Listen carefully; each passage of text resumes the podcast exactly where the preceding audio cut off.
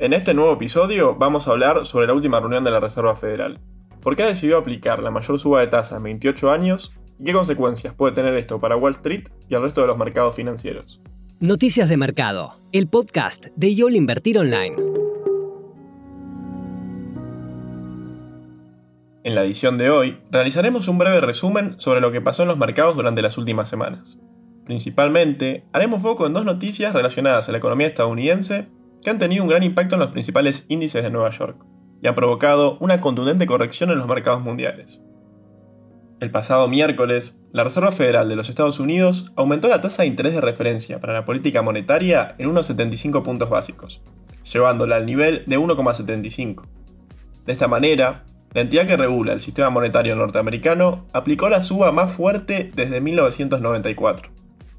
La histórica decisión del Banco Central responde a un panorama más que desafiante para la economía norteamericana, que está teniendo más problemas de los previstos para tratar de contener la inflación.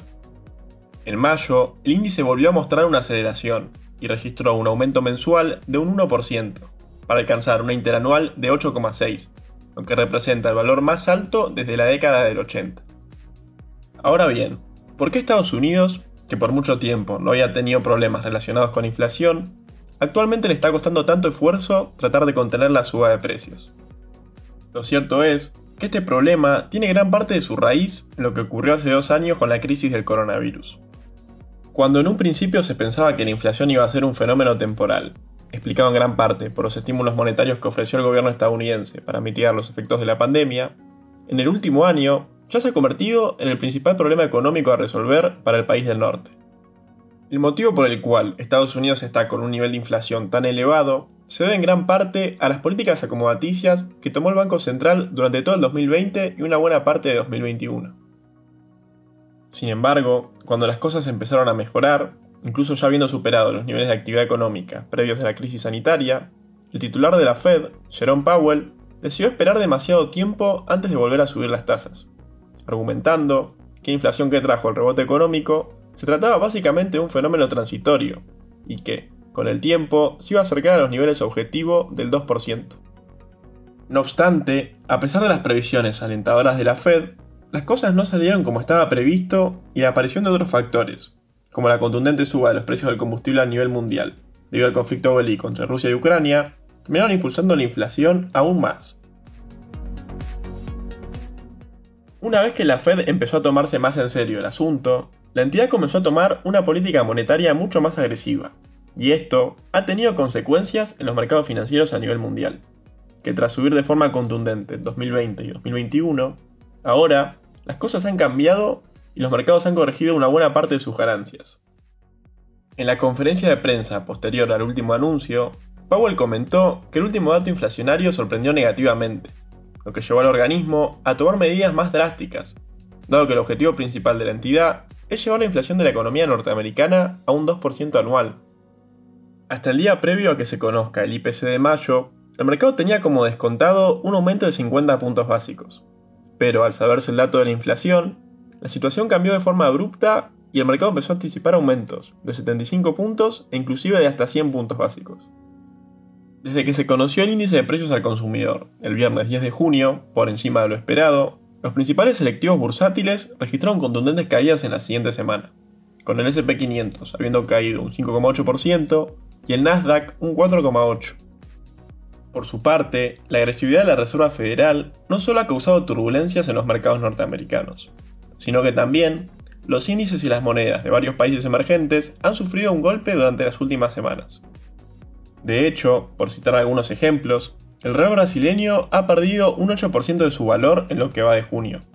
En el caso del peso argentino, además de los factores locales, la fuerza del dólar a nivel internacional también influyó para que el CCL registre una suba de 15% desde que empezó el sexto mes del año.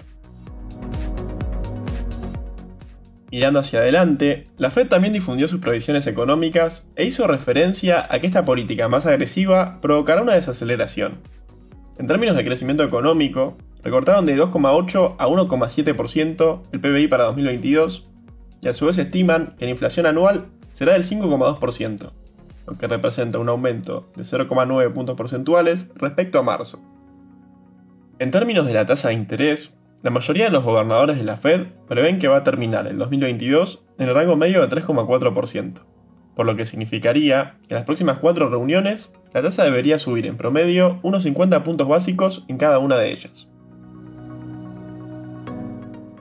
Con el contexto actual, donde los principales índices estadounidenses han recortado más de un 22% en lo que va del año, surgen ciertas preguntas sobre si esta corrección puede representar un punto interesante de entrada.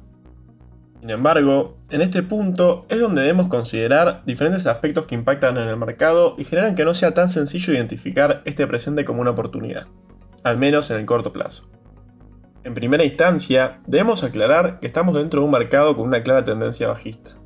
Y, para cualquier inversor que busque tomar posiciones en algunos activos, surge como primera consideración ser prudente.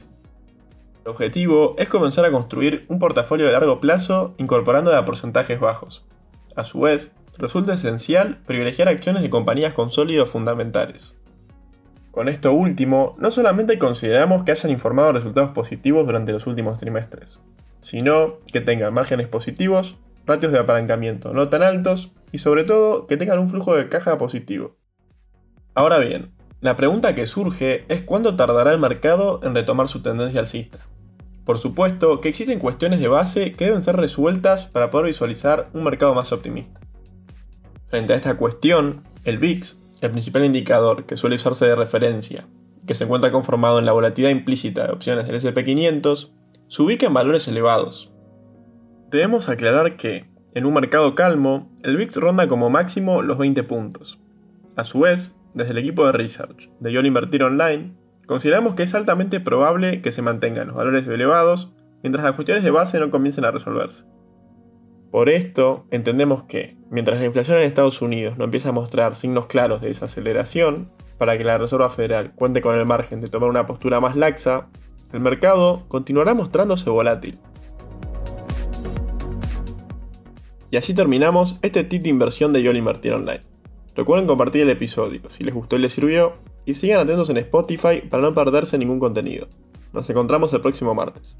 Te esperamos en la próxima edición de Noticias de Mercado, el podcast de YOL Invertir Online. Para más información visita nuestro sitio www.invertironline.com y encontrarnos en nuestras redes sociales.